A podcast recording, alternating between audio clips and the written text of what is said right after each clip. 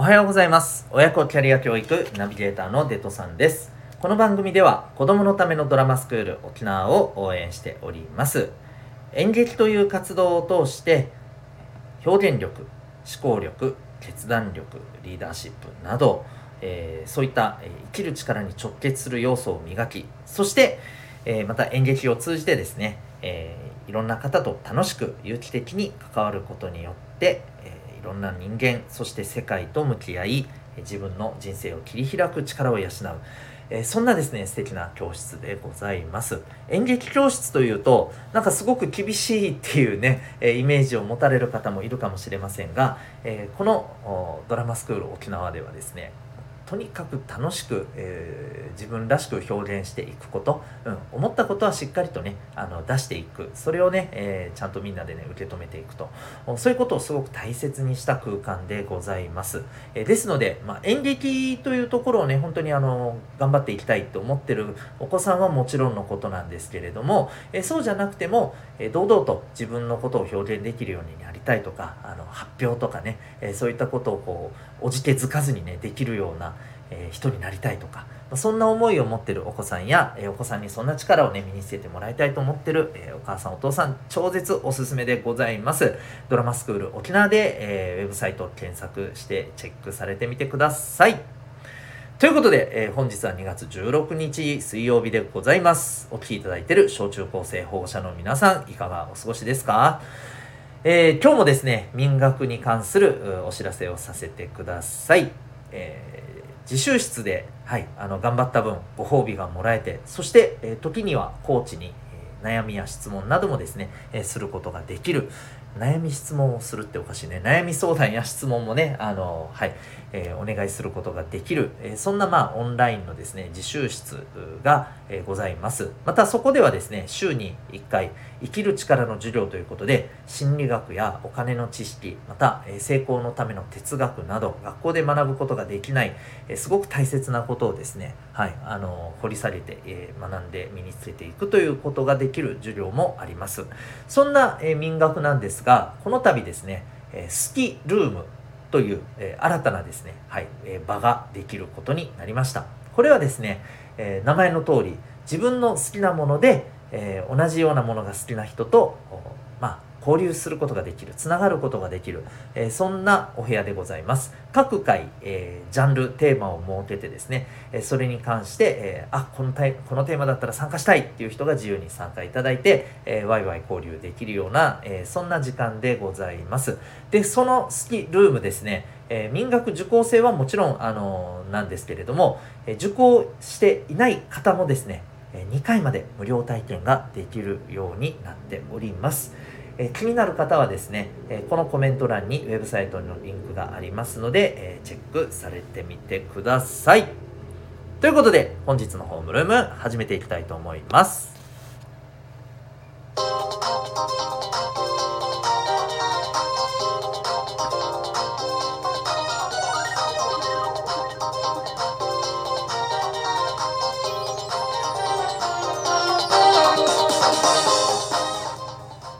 皆さん、日々行動してますか？小中高生の生きる力ジオホームルームのお時間でございます。お相手は私、強みをコーチングで伸ばす親子キャリア教育ナビゲーターのデトさんです。この番組では小中高生の皆さんに人間関係、将来、勉強などの悩み解決に役立つ情報、また日常がちょっぴり楽しくなるエピソードもシェアしております。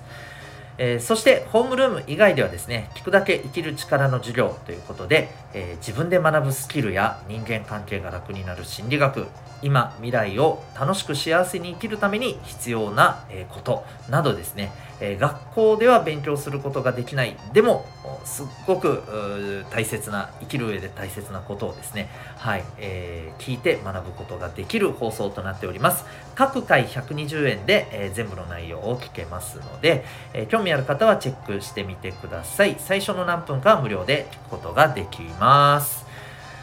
それでは今日のホームルームなんですけど、えー、余裕がなくなってからが本当の力というテーマでお話ししたいと思います、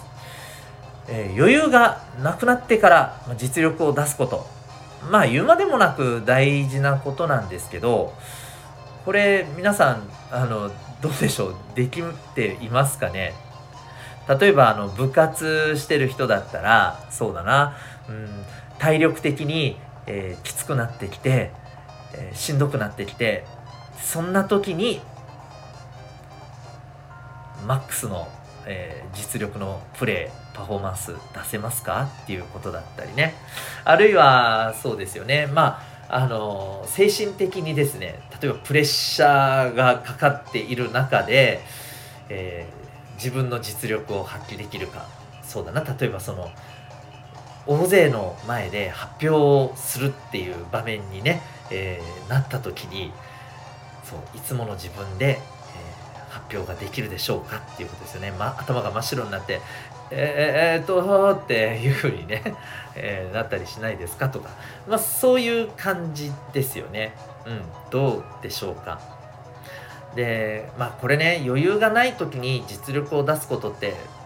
まあ難しいですよね。うん、難しいんですけれど、これって、そうだね、皆さんがこれから社会に出ていく上では、かなり重要なことだと思います。で、まあこれ今あの学校生活の中でもさ正直その疲れているはずなのにあいつ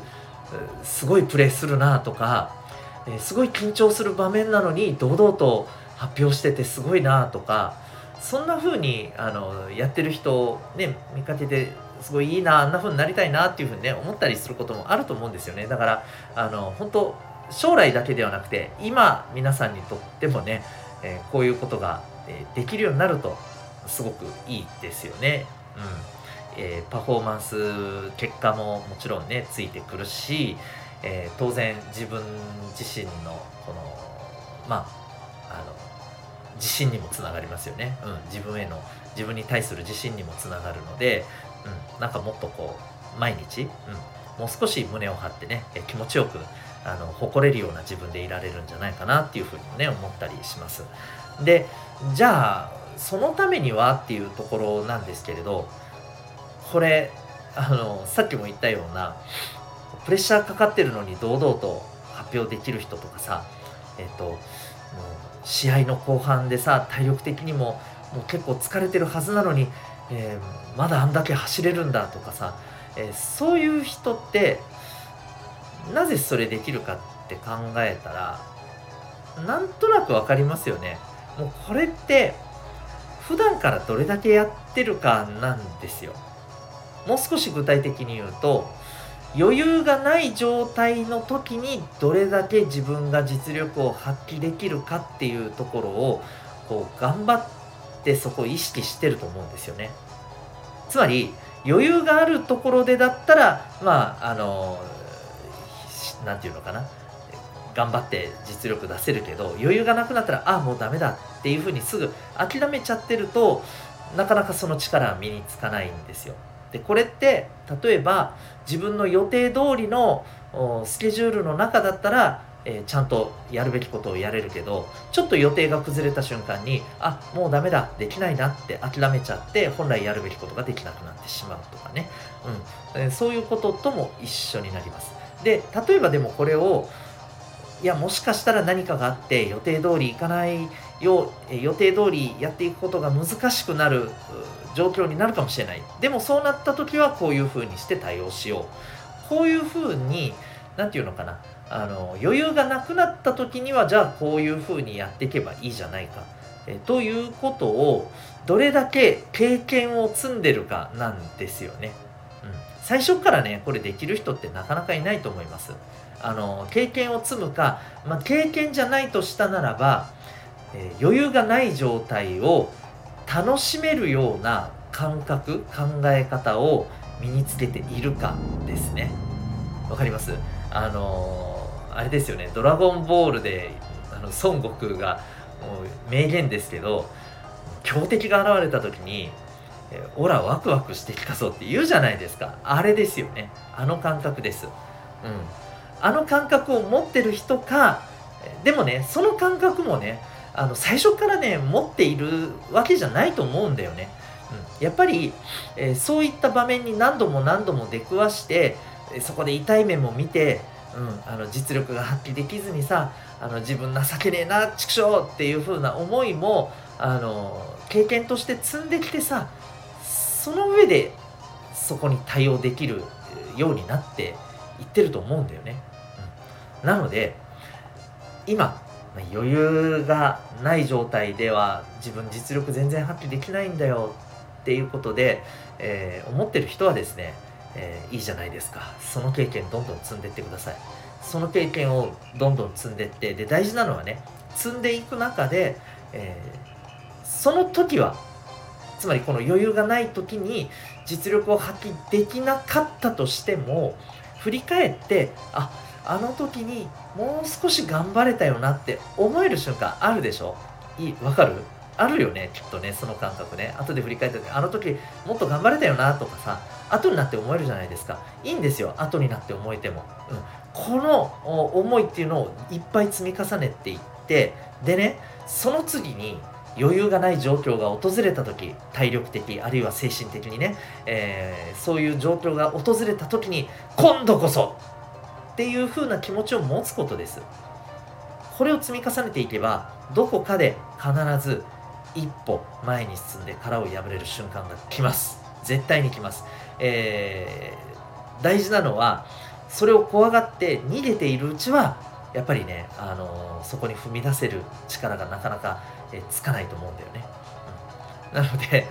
えー、余裕がない状況をいっぱい味わいましょう。そしてそこで、えー、いろんなことをあの感じてそして次につなげようっていう気持ちでね、えー、やっていってください。そしてだんだんこれがねなんか楽しいぞってなってきたらあなたも孫悟空です。もう大丈夫っていう感じだと思います。というわけで今日はですね、えー、余裕がなくなってからが本当の力というテーマで、え、お伝えいたしました。えー、冒頭で申し上げました、えー、民学もですね、えー、コメント欄からリンクで、えいけますので、ぜひ気になる方、チェックしてみてください。それでは今日も心が躍るような学びの瞬間、たくさん掴んでいくために行動していきましょう。親子キャリア教育ナビゲーターのデトさんでした。それではまた明日